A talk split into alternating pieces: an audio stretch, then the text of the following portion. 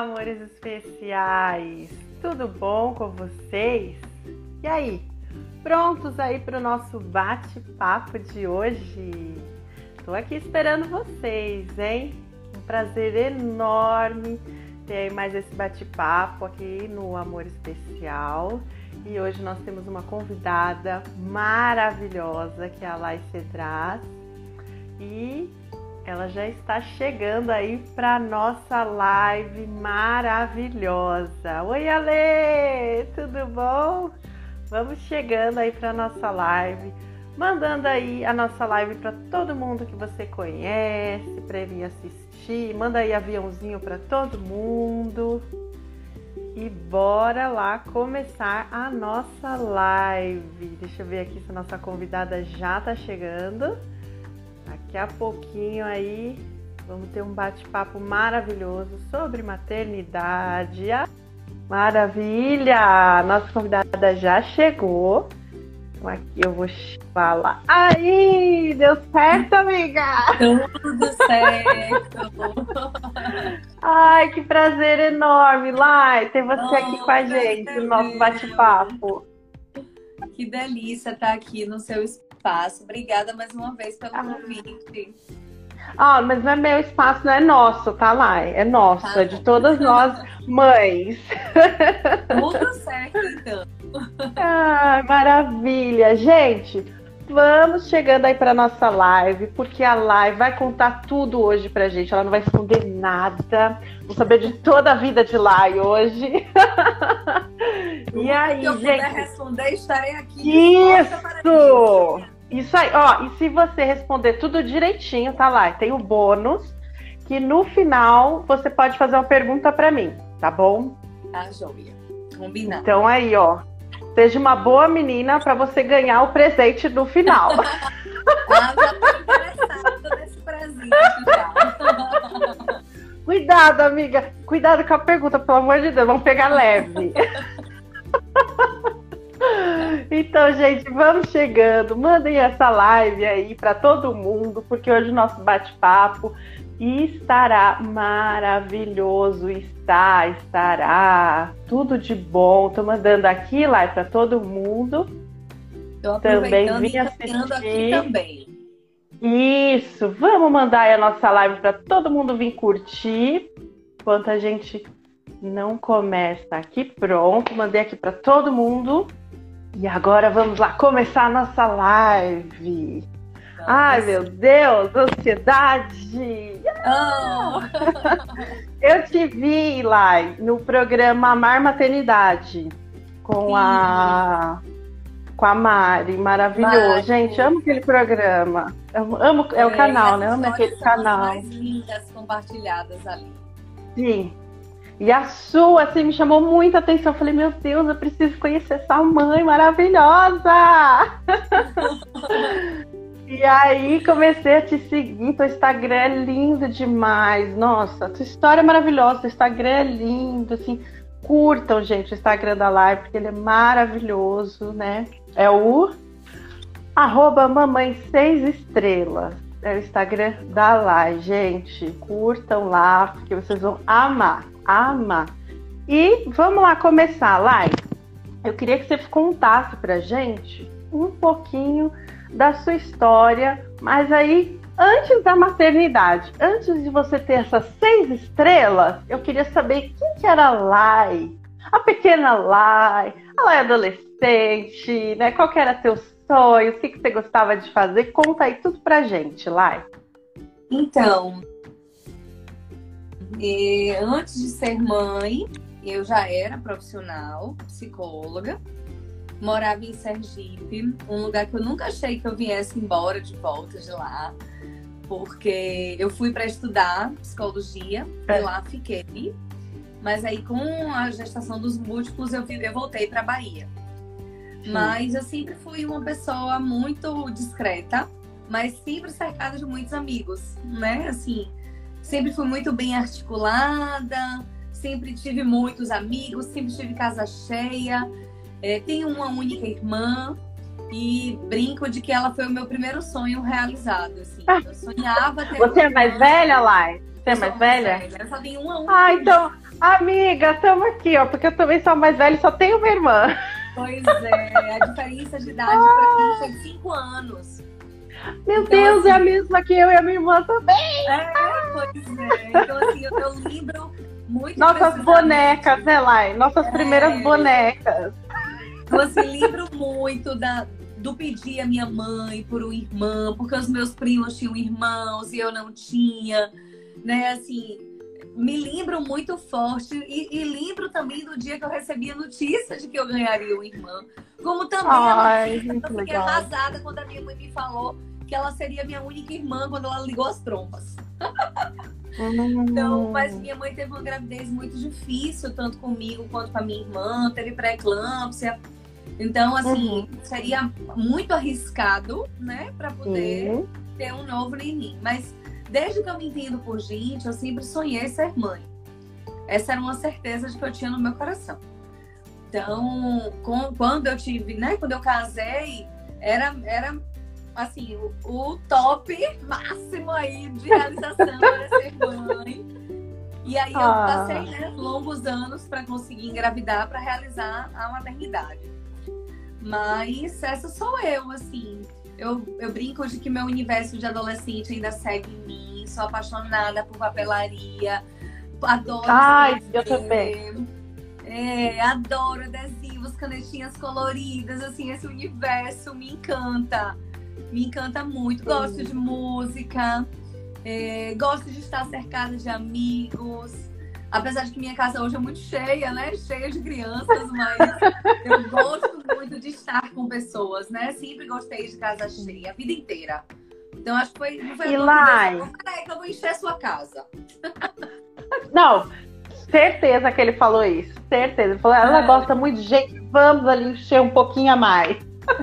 Deixa eu te perguntar. É, você... você é formado em psicologia. E você sempre teve desejo de ser psicóloga? Sempre, sempre. Eu, eu sempre fui uma pessoa que eu adorei ajudar. Eu era, eu era na, na sala, na escola, aquela que escutava, aquela que acolhia, assim, sempre foi muito de mim. E quando eu descobri que a função da psicologia era o acolher o outro através da escuta, eu não tinha a menor dúvida de que era aquilo ali que eu queria para mim, na minha vida. Então, ah, eu nunca cogitei outra possibilidade. Assim, psicologia uhum. foi a minha primeira opção e única. Ah, e nós é que agradecemos por você ter escolhido psicologia, gente. Porque você é uma psicóloga maravilhosa. Ai, obrigada. Ah.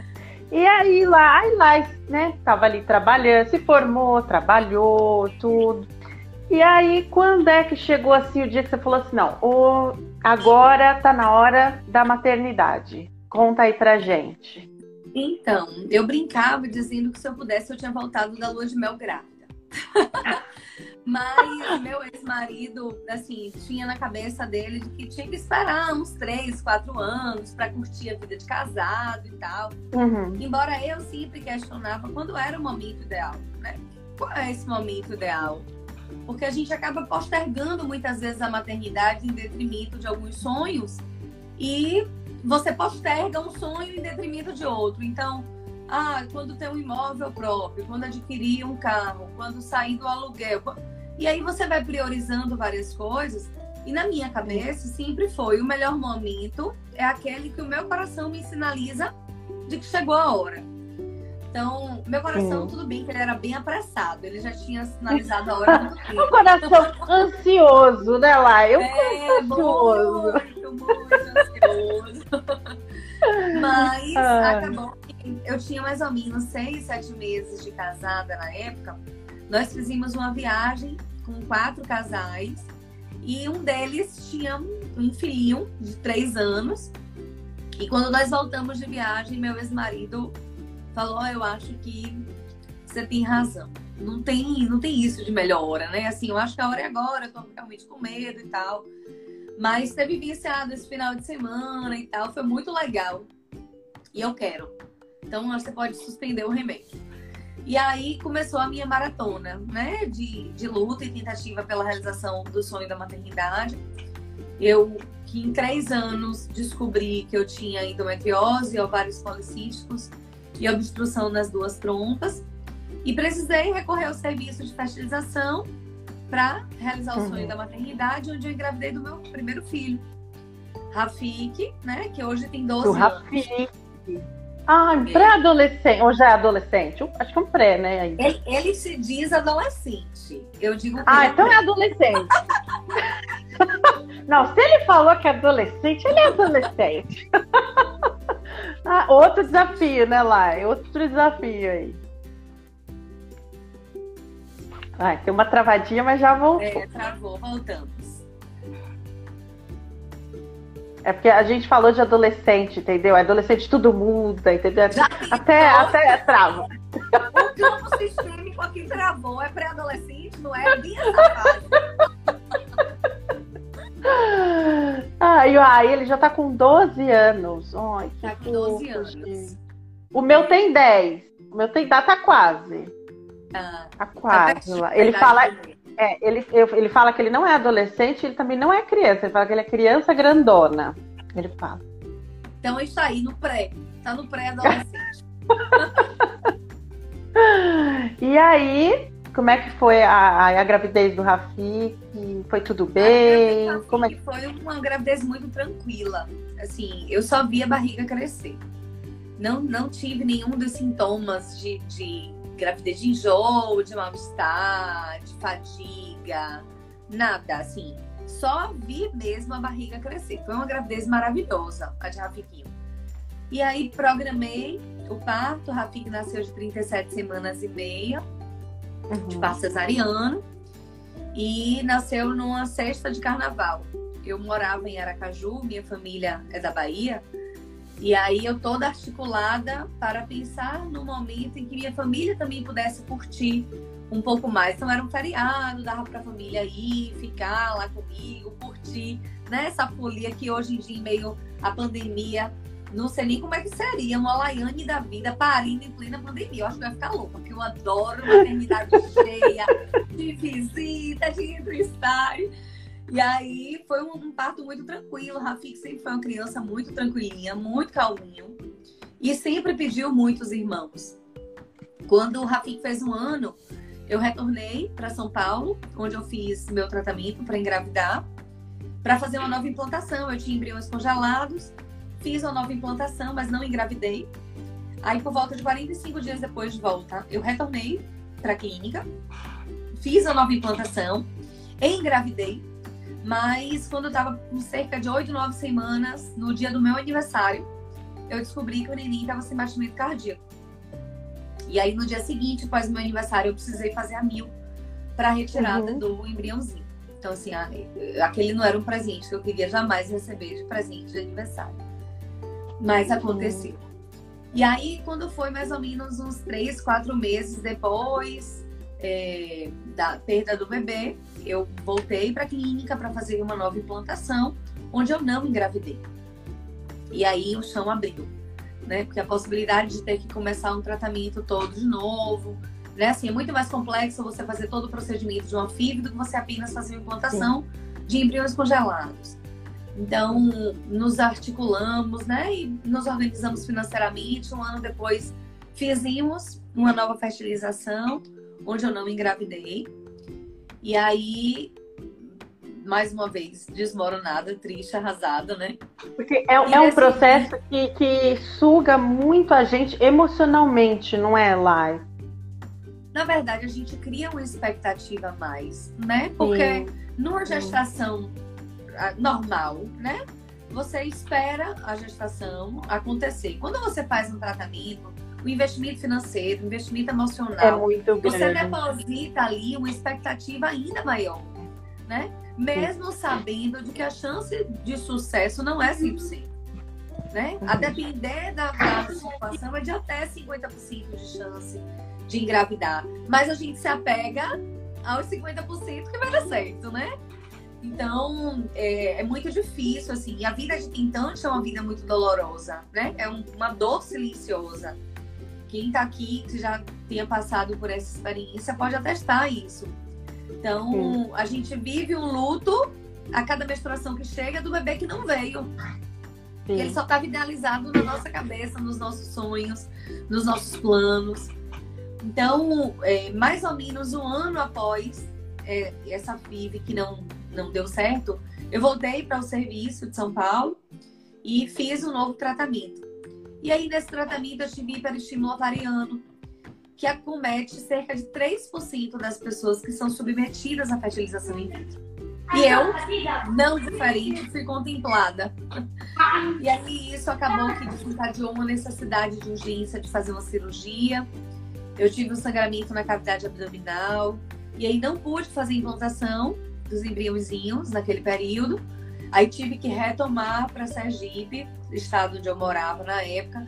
Passei três, quatro meses me recuperando aí, porque os ovários aumentaram mais do que 40 vezes o tamanho normal. Então, assim, foi uma situação muito delicada. E aí eu voltei, né, no período após, para fazer implantação. Foi quando eu achei que eu não estava grávida, porque eu tive um sangramento no final de semana e fiquei arrasada. Né? Inclusive, meu médico me orientou que eu fizesse uso de uma, de uma medicação, porque poderia ser um embriãozinho me dando no útero, mas aí a gente, em meio a tantos negativos, você só pensa no pior, né? E não diferente, a minha limitação humana naquele momento também me fez acreditar de que não era uma gravidez.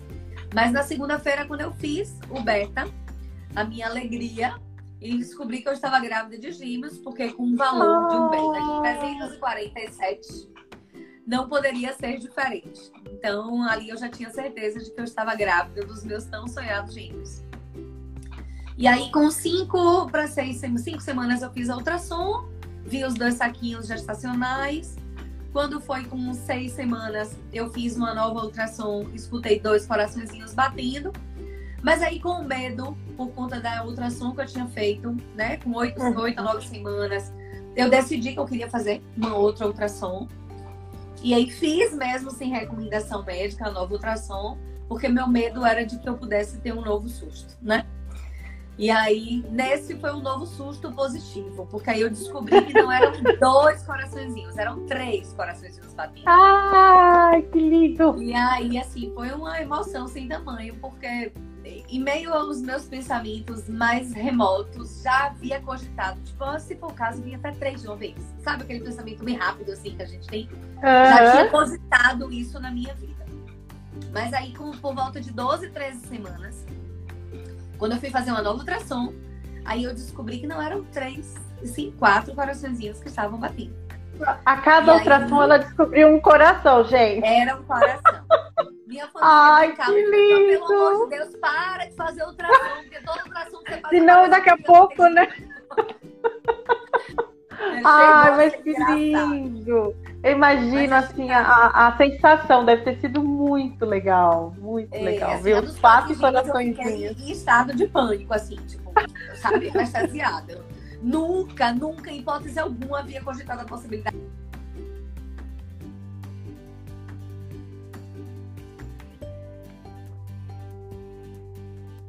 Peraí, deu, deu uma travadinha aqui pra mim, Lai. Tá conseguindo me ouvir? Tô ouvindo agora, tô ouvindo. Pronto.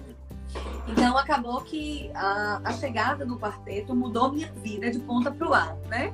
Eu morava em Sergipe, aí precisei vir para Bahia de volta, porque em Aracaju, na época, só existia uma maternidade com sete leitos de UTI. Naturalmente, eu precisaria de quatro.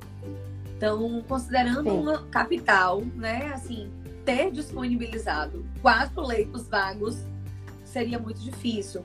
E como a minha família era daqui de Feira de Santana, do meu ex-marido em Salvador, o meu obstetra na época orientou de que nós viéssemos para cá.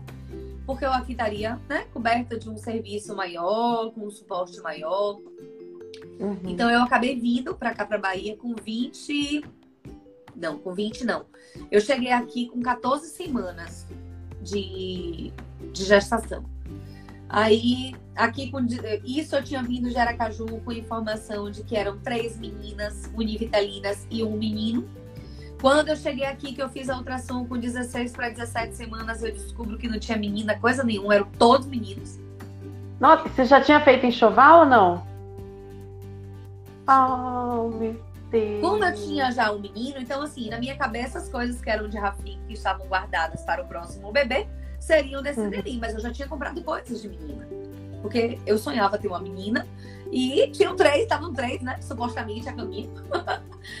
então, foi um outro susto, né? Vindo nessa gravidez. Mas, apesar de ter sido uma gestação múltipla, foi uma gravidez muito tranquila. Eu não Uhum. tive grandes eh, recorrências, assim. Tive sangramento, três episódios de sangramento na gravidez, mas sangramento inespecífico. Minha barriga ficou muito grande. né? Eu E, vi assim, uma pra mim- foto, eu vi. Pra mim era muito difícil dormir. Muito, muito, muito. Assim, achar uma posição. E quando acomodava a barriga, tinha vontade de fazer xixi. Eu levantava, assim. Nas gente, fazer xixi na gravidez é, é um negócio que. Nossa. Então, eu só posso responder por isso na gravidez do quarteto. Porque na de Melissa e na de Rafik, eu não tive isso. Eu não tive ah, não, eu pra dormir. Eu não tive esse Eu sofrimento do fazer xixi sem fim, sabe? Então, aquilo Nossa, eu era assim, levantar, já me dava vontade de fazer xixi. Sentava, vontade de fazer xixi. Eu praticamente vivia no banheiro. Ah.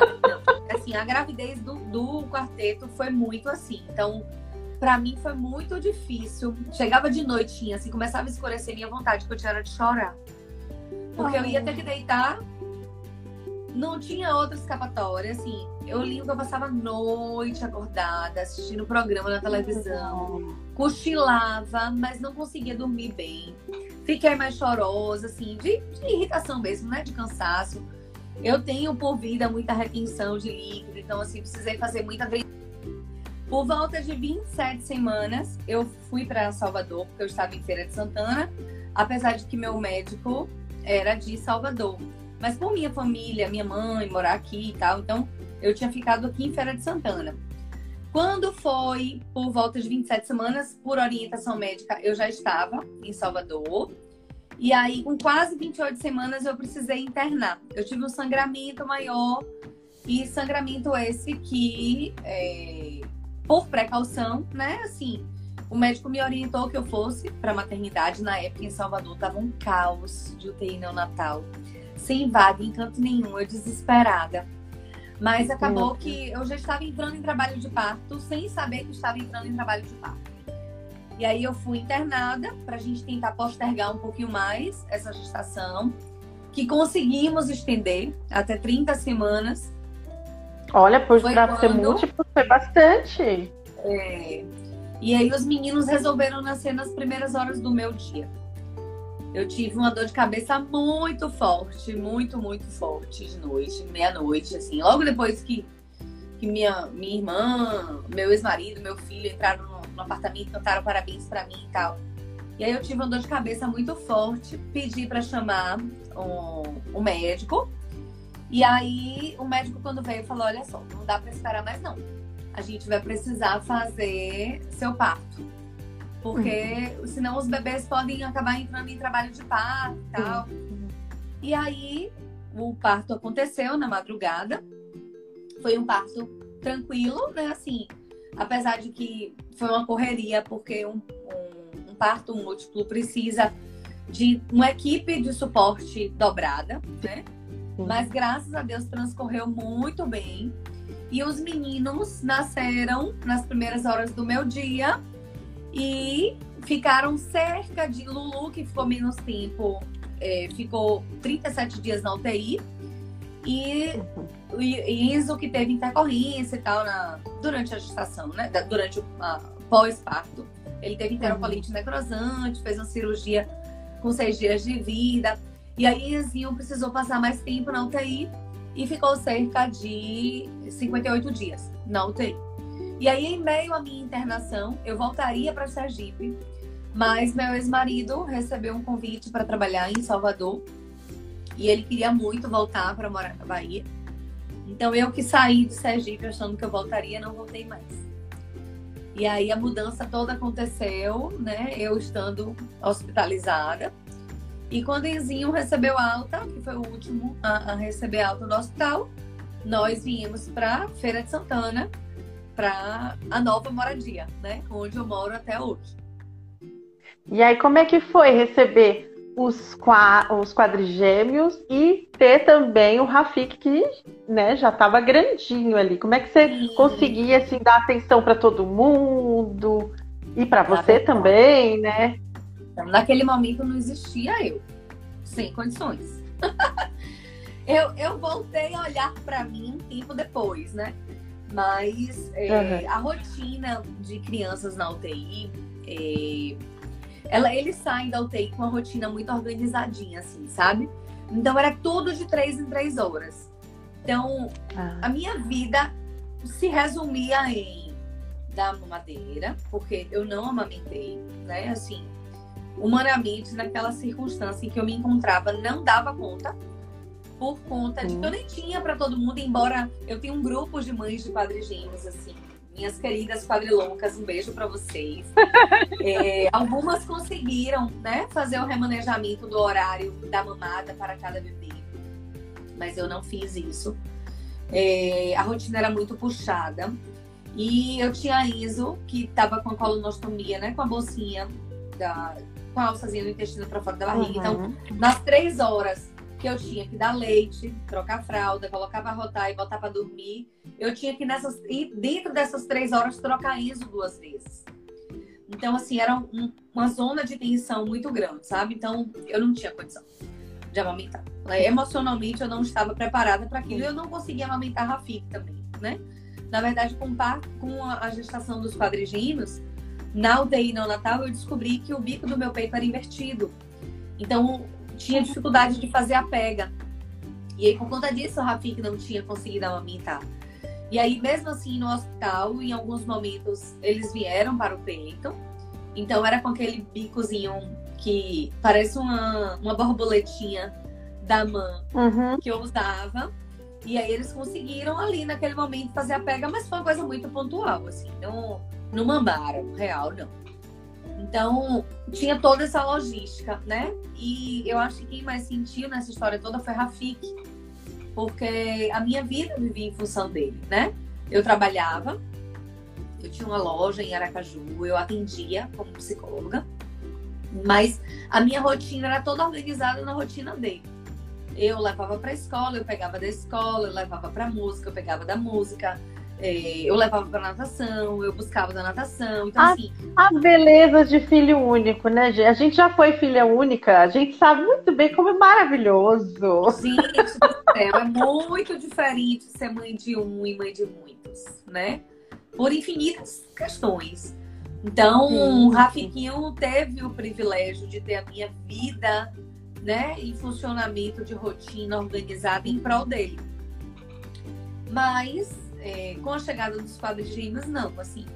Eu me esforçava muito para poder ser a melhor mãe para Rafik, mas para ele foi muito difícil. Ele mudou de cidade, ele mudou de escola, ele hum. mudou de rotina, ele mudou de casa, ele, né? Então, é, teve um, um, período. E, que... e, ele teve muitos ciúmes lá do, dos irmãos com você? No início, não. No início, não. Mas começa a ter ciúme quando os bebês começam a de fato chamar atenção. Quando é só trabalheira, dá banho, dá comida, bota pra dormir, não. Mas quando começa a fase engraçadinha, do sorrisinho, do se jogar, do chamar, né? Então, assim, nessa fase, Rafik sentiu muito. E acho que ainda hoje, né? em alguns momentos ele ainda expressa né, alguns momentos de, de desconforto por conta dos Sim. irmãos. E acaba que é, as pessoas são muito cruéis, né?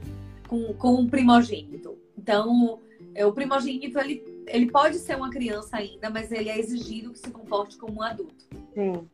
E é toda verdade. criança, quando é promovida a primogênito, ele regride um pouco do comportamento. Né? Mas, assim, por serem quatro, por si só já chamava atenção. E eram quatro bebês, né? Então, é, foi muito difícil, assim. Na época, Rafinha começou a apresentar algumas dificuldades na escola. É, uhum. Eu recorri, né, a, a, especialista na época, tanto o suporte com terapia, com o suporte com a neuropediatra. E aí, na época, assim, para mim foi um divisor de água, sabe? é, o, o, profissional disse para mim assim: olha só, nesse momento, mais importante do que o que as pessoas vão achar é você uhum. blindar a sua casa, a energia, né? E assim, por mais que tenham pessoas que cheguem para te ajudar, se elas ajudam num ponto e elas atrapalham em outro, elas não estão ajudando, né? Então, e aí eu precisei dar algumas bordas, né? Assim, foi muito difícil porque eu precisava real de ajuda. E acabou que as minhas ajudas mesmo eram ajudas pagas, né? de profissionais que trabalhavam na minha casa, meu uhum. ex-marido rotina de trabalho muito puxada. E também não tinha muito jeito, não, não era muito disponível a, a esse suporte, a essa ajuda. Então, era muito cansativo para mim. Então, para além de tudo, eu também estava sofrida com toda a mudança, né? Eu tinha limitada a expectativa de voltar para Aracaju, não voltei. É, eu tinha duas pessoas que trabalhavam na minha casa, e uma delas ficou lá, tinha um relacionamento, ficou. Então, para mim também, né, era uma, uma funcionária muito querida. É, eu deixei a minha casa, eu nem me despedi da minha casa. Então, assim, foi um processo de muita dor para mim também. Os meus vínculos sociais, o meu trabalho, e eu estava imersa. Foi uma mudança, né, Lai, muito grande para você, para vocês muito. todos, né? É. E, e aí me assim, conta, Lai. Sem, ah. sem vida né, assim, vida social. Porque eu estava imersa numa nova cidade onde os meus amigos, embora, é como eu te falei, eu sempre tive muitos amigos, eu tinha contato com os meus amigos que estudaram comigo na época de escola. E aí eu comecei a oportunizar, a resgatar esses contatos com os meninos bebês. Então chegava final de semana, eu chamava os amigos que tinham estudado na época de escola e ficava aqui em casa fazendo farrinha comigo os meninos acordavam, dormia, eu entregava no colo de cada um, mas ia tentando ah, organizar. Né? Isso né? ajuda muito a gente, né, Lá? Esse, esse contato com amigos, conversar outras coisas que não seja de fralda, leite, cocô, xixi. Ai, como é com bom. Certeza. Ah, com certeza. Muito bom. E aí eu quero saber, porque o tempo aqui corre, eu quero saber da chegada da Melissa. Melissa, como é que então, foi aí? Melissa, minha filha, foi o meu inesperado mais esperado. Assim. Eu achava que eu não tinha como engravidar, né? Nunca tinha conseguido engravidar naturalmente, diante de todos os diagnósticos que me impossibilitavam engravidar. Mas eu tinha ficado com diástase muito grande do, por conta do, da barriga, né? Dos meninos. Então, uhum, quando eles uhum. estavam com cerca de um ano e sete meses, um ano e oito meses, eu fiz uma cirurgia plástica. E na comemoração pós-cirurgia plástica. Eu engravidei de Melissa. Oh, então, é que ela comemorou eu... muito essa cirurgia, gente. Vocês não têm noção. Menina, eu só voltei a enlouquecer. Assim, eu acho que eu não pirei na gravidez do quarteto. Eu fiquei em estado de choque na Melissa, né? E assim, a gravidez de Melissa foi uma gravidez muito difícil. Muito difícil por infinitos aspectos, né? Eu tive, inclusive, início de depressão na gestação dela. Mas o fato de me conhecer é uma coisa de que eu sempre saliento a importância da gente se conhecer, da gente entender os nossos sentimentos, as nossas emoções. Então, eu fiz a sexagem para descobrir o sexo do neném, porque todo mundo dizia, ah, engravidou naturalmente, vai ser a menina. Depois de cinco meninos, vem a menina. Então, assim, essa cobrança social era muito pesada. E a gente é cobrado o tempo inteiro, né? Se você namora, Sim. você é cobrado a noivar, noiva pra casar, casa pra ter um filho. Se você tem um menino, quando vai ter a menina. Tem então, que tá ter a menina. É.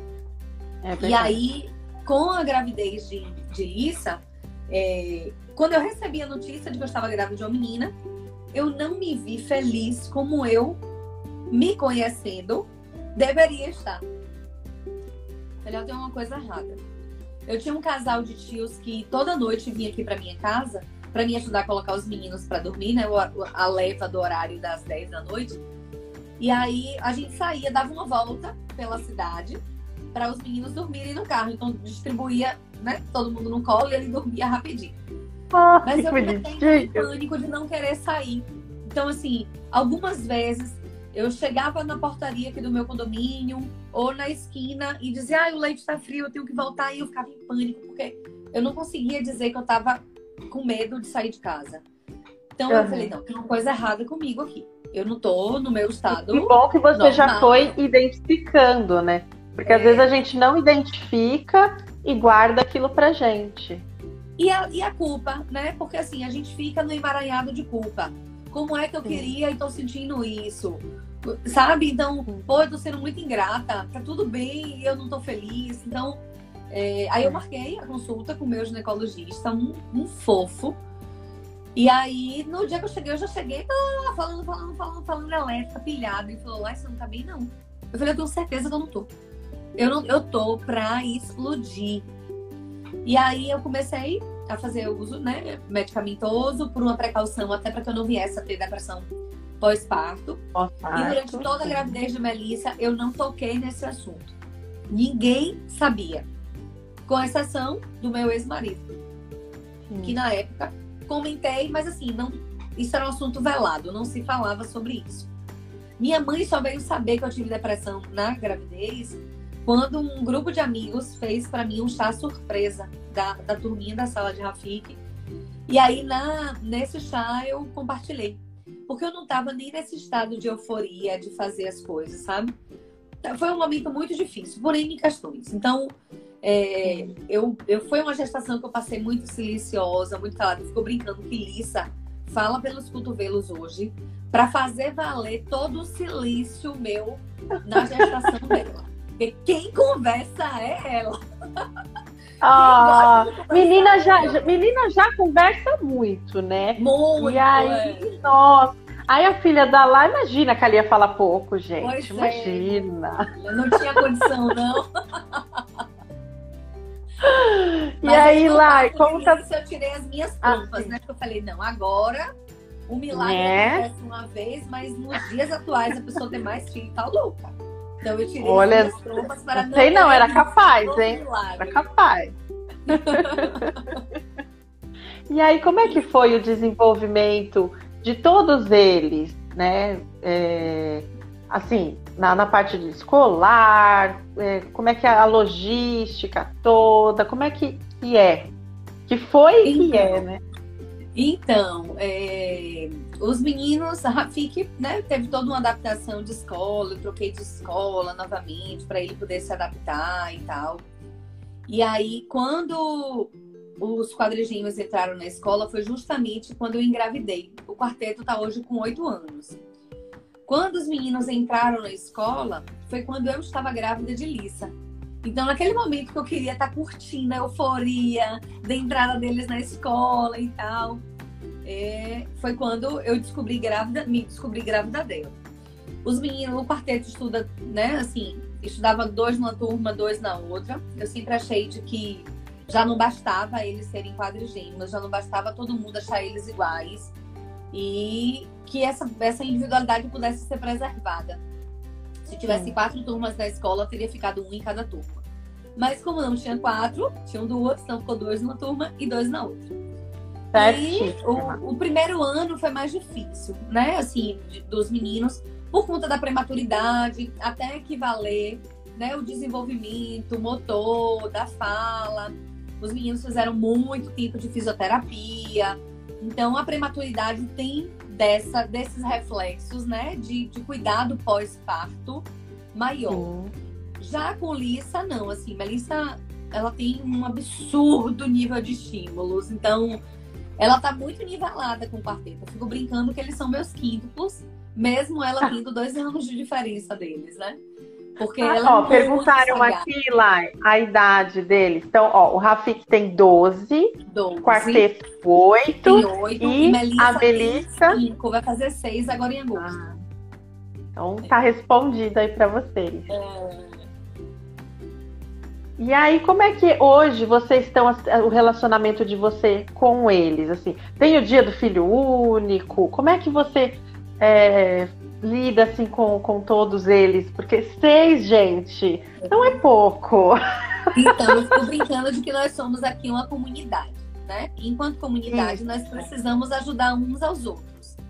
Então, uhum. quando, quando a gente é mãe de um só, a gente faz coisas que quando a gente tem muitos, a gente não faz. Né? E eu acho engraçado, assim, quando as pessoas entram em contato comigo, poxa, lá, eu vejo, sei lá, Melissa tá fazendo tal coisa, minha filha ainda não faz. A gente meio que fica nessa zona de comparação, né? E eu fico brincando, ó, isso aqui não dá pra Infelizmente a gente ainda faz isso. É, só Melissa foi natural, carinho. E aí o que é que acontece, né? É, por exemplo, vou dar um exemplo muito prático assim. Rafik jamais, em hipótese alguma, com seis anos de idade, preparava um sanduíche e botava numa sanduicheira. Nunca. Eu fazia. O quarteto, com seis anos, faz. E eu deleguei que fizesse, entende? Porque eu entendo. É, a gente fica muito nesse lugar da mãe, do tem que fazer tudo. Da... E eu tô num momento tão mais evoluída na minha vida, né? Acho que a chegada de Melissa veio para ressignificar muito isso, assim, para mim. É, eu preciso ter o meu lugar assegurado de bem-estar para que eu possa ser a melhor mãe. Eu não vou conseguir ser melhor mãe vai. antes de ser uma melhor mulher, entende? Então, é, para minha saúde mental, para o funcionamento da minha rotina, eu precisei delegar funções às crianças. Então, por exemplo, Melissa, com 3 anos de idade, já tomava banho sozinha. De lavar cabelo, passar shampoo, condicionador. Rafik, com 3 anos, sozinho, não. Era banho supervisionado, entende? Então, a gente começa. Hoje eu tenho um comparativo de coisas que eu fazia e de coisas que eu deixei de fazer. Ou que eu fiz em excesso e entendi que eu não precisava fazer tanto. Né? Muitos filhos nos dá essa possibilidade de comparação. E a gente fica cobrando, né, Lai? A gente se cobra pelo que a gente fez e pelo que a gente também não fez. Sim, E é uma cobrança sim. que não para. Não para É. mesmo. A gente tem que é, relaxar e fazer como você falou e fez, né? E é uma coisa assim, eu, eu digo sempre, quando as pessoas. Acontece muito, né? De, de virem conversar comigo por direct, de falar comigo por WhatsApp, de pedir orientação. E eu sempre digo assim, ó, o funcionamento da sua rotina só você sabe o que cabe. Não, ah, porque é, é errado o filho dormir na cama. É certo o filho dormir em cama. Ah, é errado amamentar até dois anos de idade. Ah, não, é certo amamentar até três. A gente vive numa sociedade que chega a ser bizarra muitas vezes, com excesso de de ditar regras, sabe? Então, eu, eu entendo de que a gente, enquanto mãe, enquanto educador, sabe o que é o melhor para o funcionamento da nossa rotina. Então, Sim, na minha casa, certeza. tem coisas que se aplicam que talvez na sua não se aplicaria. E tá tudo bem. Não tem Com que ser igual certeza. sabe? Mas lógico que a troca de informação, o saber, poxa, olha, fulana conseguiu fazer isso. Será que eu, que eu dou conta, né, de adquirir essa competência aqui na minha casa também? Uma coisa que eu sempre oriento a quem entra em contato comigo, faz o seguinte, ó, no, no velho Google da vida, pesquisa lá, competências para a idade X. Lá, pelo menos, você vai ter um parâmetro do que cada idade tem competência cognitiva garantida para fazer. Pronto, dentro disso, eu tô conseguindo executar. Poxa, mas eu acho que o meu filho dá conta de fazer mais, o outro eu acho que dá menos conta. E aí a gente vai se adequando dentro do nosso ritmo de vida. Então, hoje, por exemplo, eu não pego Rafik com 4 anos de idade, depois da loucura toda com os meninos, eu deitava na cama para botar Rafik para dormir. Hoje, se eu tiver, por exemplo, aqui, numa- agora não, porque com essa pandemia a rotina ficou bem bagunçada. Mas Sim. antes da pandemia, meus filhos dormiam sete e meia, 8 horas. Rafik sempre dormiu um pouco mais tarde. Mas o quarteto Uhum. e Lissa, sete e meia da noite, já estavam cochilando já. Então, se eu tivesse que fazer qualquer coisa, ela, ela deitava com os irmãos na cama e dormia. Sem culpa, sem ressentimento, assim. A gente vive numa celeuma de estar o tempo inteiro se culpando do que tá errado, do que eu não fiz, do que eu podia fazer mais. Há pouco tempo eu tava conversando justamente isso com uma amiga, né? Que tem dois filhos maiorzinhos que os meus. E a gente falando sobre isso, assim, cada qual sabe. Lógico que a gente, enquanto mãe, se culpa. Na sua mãe, na sua culpa. É impressionante. A gente se nutre do prazer de se culpar. Eu queria ter mais tempo. Eu passei uma época que eu saía de casa. Ó, pra você ver que absurdo. Rafik fazia aula de música. E o quarteto, na época, devia ter cerca de um ano e meio, mais ou menos. Eu saía de casa, Rafik ia pro teclado. Aí, naquela hora de Rafik no teclado, foi quando eu comecei a priorizar um tempo pra mim. Falei, ó, se é pra eu ficar uma hora sentada esperando o Rafik terminar a aula, que eu não estou assistindo a aula, eu vou para uma sorveteria. Tinha uma sorveteria que eu adorava perto Ai, da, que delícia. da aula de música. E lá hum. servia o petit gâteau, e eu sou apaixonada por petit gâteau. Hum. E eu ia para lá, e eu ficava brincando, ah, dizendo que ali era meu momento terapêutico. Mas assim, é, são pequenos prazeres, né, Lai, que, que faz uma diferença na rotina, gente. Muito grande, muito. E assim, aquele foi o primeiro passo que eu dei com muita culpa. Para você ter noção, eu sempre gostei de fazer minhas unhas, de cuidar das minhas unhas. Então, a manicure vinha na minha casa, porque na minha cabeça era absurdo eu sair, deixar as crianças para eu ir para o salão cuidar de uma vaidade. Não. Então, pense que é absurdo. É muito absurdo, mas eu fazia isso. Até o momento que eu entendi, não. Eu preciso do meu momento, eu preciso do meu tempo. E os meus filhos terão de mim uma mãe ainda melhor, mais descansada, que abstraiu. Hoje, se eu digo para os meninos, ó, oh, eu tenho uma, pessoa que quando eu preciso sair, ela vem dormir na minha casa. Quando eu aviso que ela vem dormir, eu mãe, você vai sair? Você vai sair com quem? Mas fica todo mundo naquela festa. Ai, porque o fulano, porque a Beltrana. Mas até eles entendem que eu preciso desse momento. E a gente fica naquele, naquele movimento de achar que o filho vai achar que a gente. Não, o filho não vai achar se a gente não mostrar para o filho dessa forma. Sim, né? Então certeza. o filho aprende aquilo que a gente ensina. Se eu saio com culpa, quantas vezes eu saio, Melissa fica aos prantos chorando. Eu digo, Lili, olha só. Eu gostaria muito de poder sair de casa. Sim, você tá chorando. Mas você chorar não vai me fazer ficar. Você tem direito de estar tá triste que a mamãe vai sair, de não querer. Mas isso não vai impedir que a mamãe saia. E eu vou e eu volto. Então, quando a gente conversa com a criança com a linguagem clara, a compreensão hum. chega. Mas se eu já saio com desespero, com cara de choro, nutre a criança. Fugida, né? Tem gente que foge. Quando a criança olha pro lado, tu foge. É. Gente, não. É, acho que é, é, o diálogo é muito importante. Muito, muito, muito. muito. E aqui minha Ele conversa com os meninos é as claras. Não faço rodeio, assim. Uso sempre de uma linguagem de que eles vão entender. Então, uhum. existem regras de funcionamento da casa. Ah, eu não quero, por exemplo, ah, não vou almoçar, não quero comer. Pronto, não quer comer, não, tudo bem. Você tem o direito de não querer comer. Agora também da mesa você não vai levantar. Porque esse é o horário da refeição. Então você vai ficar sentadinho aqui até a hora que a fome chegar para você comer. Em dois tempos a fome aparece. Então, é dentro do funcionamento. A Laiane a chantagem? Não. A minha, a minha forma de lidar com os meus filhos é com as verdades e as consequências, entende? Então, você tem o direito de escolher isso que você quer, ok. Mas a sua escolha, indo de encontro com o que deveria acontecer, tem uma consequência. E aí você assume a consequência da sua escolha, sabe? Mas a, a minha relação com os meninos é uma relação muito aberta, assim, de muita confiança, de Isso é muito saudável, né, para o relacionamento. Isso é muito, muito, saudável.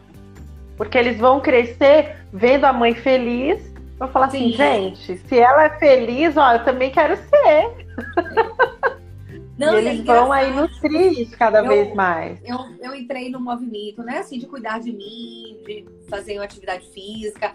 E aí eles ficam, mãe, eu também quero treinar, eu também quero malhar, sabe? Assim, Ai, que legal! legal aprendizagem por observação, né? Eu não digo para eles que eles têm que malhar. Uhum. Até porque criança não malha, é mais o juízo da gente, né? Mas. ah, isso eles adoram fazer. Mas eles entendem e reconhecem o que a gente faz como um bom exemplo. Então, às vezes, a gente não apenas ensina pelo que a gente verbaliza, a gente ensina pela nossa forma de agir, pela nossa forma de ser, pela nossa forma de se portar, por aquilo que a gente dá valor. A gente ensina por esses caminhos também. Sim, com certeza. E lá, eu queria que você falasse, né? A gente está falando aqui sobre o autocuidado e tudo. Conta aqui rapidinho pra gente da corrida que você participou a, aquela bem é, que você tinha dois a meses para treinar. Conta e... rapidinho essa história pra gente. Então, na verdade, a... tenho essa gratidão eterna a RG, né? Porque foi um divisor de águas, de fato, na minha vida. Eu sempre fui sedentária, não gostava de atividade física e dizia isso muito claramente. Desde a época de escola, assim. Tinha Olimpíadas na escola, eu era da equipe de enfermagem, eu era da equipe de relações públicas, mas eu era de qualquer coisa menos menos do esporte, esporte, né? Ai, então, assim, eu nunca tive essa empatia. Mas aí acabou que a Feira Night Run, eles fizeram, lançaram um desafio onde eles convidaram cinco pessoas conhecidas na cidade, de perfis diferentes, para que pudessem, que nunca tivessem participado de corrida de rua, que treinasse durante dois meses com academia, com suporte profissional, para que a gente cumprisse a prova de 5 km. E foi uma das Meu Deus, mais... é muito pra mim, Jesus! Não é não, eu, viu? Eu, meu Deus, eu preciso, é. eu preciso receber isso na minha vida, porque, gente, eu tô andando assim metros, eu já me canso, meu Deus. Mas deixa eu te falar uma coisa, é, eu, eu não tenho como deixar de validar a importância de um suporte profissional nesse processo. Porque sim, o profissional, sim. Ele além de treinar você para o condicionamento, ele te desafia e ele acredita em você. Então, na época, Ai, eu entrei é corrida. Porque às vezes você não está acreditando em você e tem alguém que acredita em você. E Ai, dá um gás não acredita, o cansaço chega, a perna dói, a cabeça dói. Tudo dói. O mundo é. vira um problema, entende? Então, assim, o clube de corrida, para mim, foi um, um encantamento, assim. Tanto que acabou que eu saí do clube de corrida, né? Eu tô sem correr esses tempos. Essa pandemia bagunçou minha rotina por completo, por completo. Mas é uma coisa de que eu sinto falta. É uma coisa de que me dava prazer. Eu descobri prazer em corrida de rua. Né? Eu descobri prazer em treinar. Eu ia pra academia feliz, assim. E olha que muitas vezes eu dizia, gente, como é que alguém me diz, abre a boca para dizer que gosta de academia? Mentira! E eu estou aqui para testar que não é mudança de hábito, né? Quando você conversa, lógico que você precisa estar no melhor lugar, que você se sinta acolhida, que você entenda o propósito, né? A academia que eu treino, eu, apesar de estar sem eu treino, é lá que eu treino. A Forte tem uma proposta muito diferente, então os treinos são dinâmicos. Você uhum. tem um uhum. profissional direcionado, te acompanhando. Não tá a academia superlotada. Então, assim, para mim tem valores agregados que me fizeram olhar para a atividade física de forma diferente, né? E aí, para além disso, tem toda uma mudança da autoestima. Eu perdi peso, né? Eu, eu era muito acima do peso. Ai, perder peso já melhora a gente, né? Não, lá, é. pelo amor A gente já se acha maravilhosa. Ah, não, é a melhor coisa. peso não seja. Mas no momento Sim. você se sente mais disposta, né? Sim. Mais leve. Eu, quando eu perco um quilinho, filho, eu já fico assim, muito feliz, gente. Nossa. Não veja com o nosso filho. Se a gente for brincar de subir, descer, abaixo, estica. Na época dos meninos, eu dizia, gente, eu preciso até por eles. Eu Sim. saía para brincar com eles Sim. na quadra, tava com o pau de língua de fora. Isso não tem condição. Eu preciso cuidar do meu condicionamento para além da estética. Eu preciso ter condicionamento físico para a vida né? Porque eu dormia e acordava cansada, indisposta, Sim. enfadada. Então, é, a corrida, a academia, foi de fato uma mudança de vida para mim. Né? Olha que eu já ganhei um pezinho a mais nesse período que eu tô sem treinar, mas nem perto do que eu era, né? Antes de, de ter aceito o, o, o, convite da Feira Nacional. O, o, o, do desafio. desafio. É. Então, e assim, correu, e, e conta aí pra gente como é que foi a corrida, rapidinho. Ai, uma delícia. Eu, quando, quando você se vê no, naquele mundo de gente, aquele letreiro gigante com a vontade de ah. minha filha, você se sente turbinada. É uma energia surreal. Só quem corre entende do que eu estou falando. É... Ai, gente, bora correr, todo mundo. Vamos, Vamos lá. Vamos, vamos correr, correr. Porque é vida. Ah, a minha amiga tá me chamando aqui. Ela falou: Vamos, Pi, vamos treinar comigo. Ah, meu Deus. Tô me enchendo de coragem aqui, Calai. Pois é, se anime. Tô me animando. E corra, Ai, maravilha. Ai, olha, você falou naquele dia, me encorajei, tô aqui. Ai, ó, vamos começar junto, povo. Vamos começar, todo mundo aqui, ó. E começar sempre é difícil, né? A gente se sente Sim. mais cansada. Sim. Todos os imprevistos do universo aparecem. é, é um filho que adoece, é um imprevisto do trabalho que você se atrasa e não consegue chegar, é alguma coisa que você tem que providenciar para casa. Não vai faltar. Mas eu digo sempre assim, passado dos dois meses de tentativa e que você esteja inserida nesse processo, seu corpo começa a se adaptar. Eu lembro, Enzo ficou hospitalizado e é, eu saí um dia de noite para ir tomar um banho em casa, mas eu tava tão pilhada, meu corpo, sentindo tanto a necessidade do movimento. Acredite, eu saí, minha mãe tinha ficado no hospital, eu fui na academia, treinei 40 minutos. Para descarregar aquilo, né, Lai? Eu falei, gente, eu agora tô me sentindo um ET. Porque no momento que eu podia ir para casa, respirar, descansar, eu estou aqui curtindo. Mas assim, eu precisava extravasar. É. Um Mas era, era essa respiração que o seu corpo precisava. Isso, era, era isso. Sim, sim. Porque se e você chegasse em casa e sentasse, talvez você não tivesse ficado tão bem. Com certeza, com certeza. Eu precisava extravasar, né? Sim, por conta de toda a rotina de que eu, que eu vinha de tensão. Mas é isso, quando a gente descobre o que dá prazer, a gente acha tempo. As pessoas ficam, ah, como é que você acha tempo para fazer tanta coisa? E eu entendo que tempo é prioridade. Quando a gente prioriza, o tempo ele aparece. Para tudo. Hum. Absolutamente tudo. Eu sempre tive dificuldade em acordar cedo. Sempre, não nego a ninguém. Porque eu sou da madrugada. Eu durmo muito tarde. Então, me ver acordar para 5 e meia da manhã, tá correndo em avenida, filha, era um apocalipse. Eu nunca na vida eu consegui uma coisa dessa. Né? E por diversas vezes fui, fui chovendo, oh. fui no frio e fui. Porque aquilo passou a não ser mais um problema e passou a ser um prazer. Uhum. Então é tudo uma mudança de hábito. E, gente, ó, sem culpa, tá? Sem culpa. Larga a culpa e vamos treinar, vamos se cuidar. Sem porque, ó, Olha, olha que o exemplo que a gente tem, gente. Maravilhosa! Lai, nossa live está acabando e você foi assim maravilhosa, respondeu todas as perguntas. Então você ganhou o direito ah. de fazer uma pergunta para mim, Lai. O que, é que você quer saber? Com... Pergunte aí, pergunte a Pri, vai. Então, Pri, na verdade o que eu gostaria de te perguntar é o que te motivou a montar a, essa rede social, né? Porque não é uma rede social lifestyle. Você não está compartilhando nela a sua vida do seu acordar ou dormir. Então, o que te impulsionou a montar esse Instagram dos Pais Especiais? Então, é, o, o, grupo Pais Amor Especial, ele era um grupo presencial. Nós nos encontrávamos presencialmente uma vez por mês. Mas aí veio a pandemia né? E a gente não pôde mais ter esses encontros presenciais. E eu sinto assim muita saudade, porque esse bate-papo que a gente está tendo aqui, a gente tinha nos grupos presenciais. Então, o que me motivou foi isso, né? A gente precisava continuar se encontrando. Aqui tem várias mães do, do grupo que estão hoje aqui na live. E a gente precisa continuar, né? Porque a pandemia veio, mas a gente continua tendo filho, a gente continua tendo todos os problemas e tudo. Então, é um jeito da gente se encontrar para aprender, para compartilhar e dividir a vida.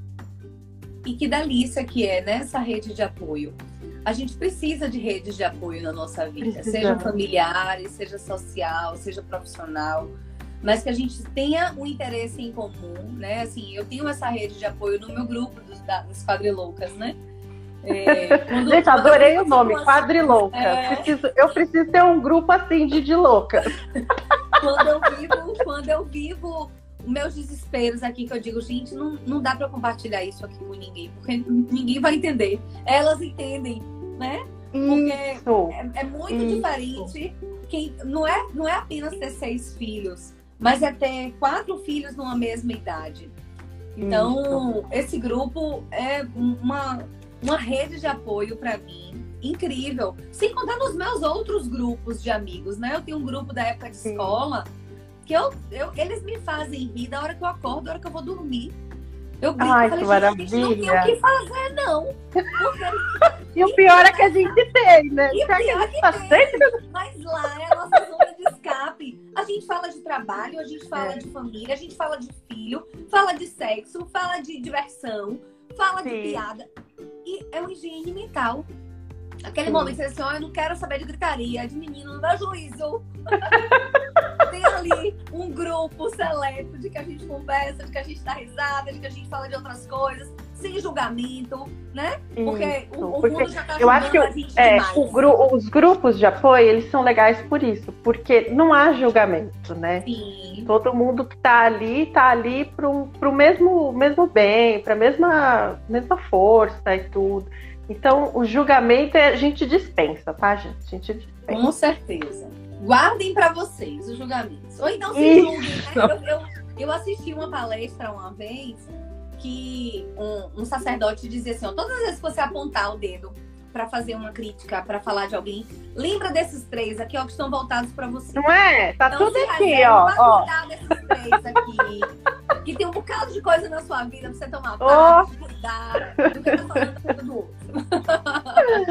Ai, e lá, e pra gente terminar, é, antes da pergunta final, eu queria saber qual é o seu maior sonho? Meu maior sonho é a minha independência financeira.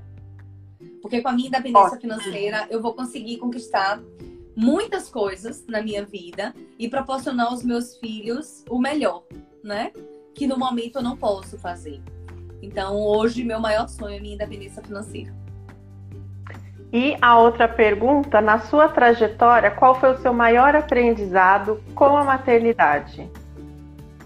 De que o nosso medo nunca deve ser maior do que a nossa vontade de dar certo.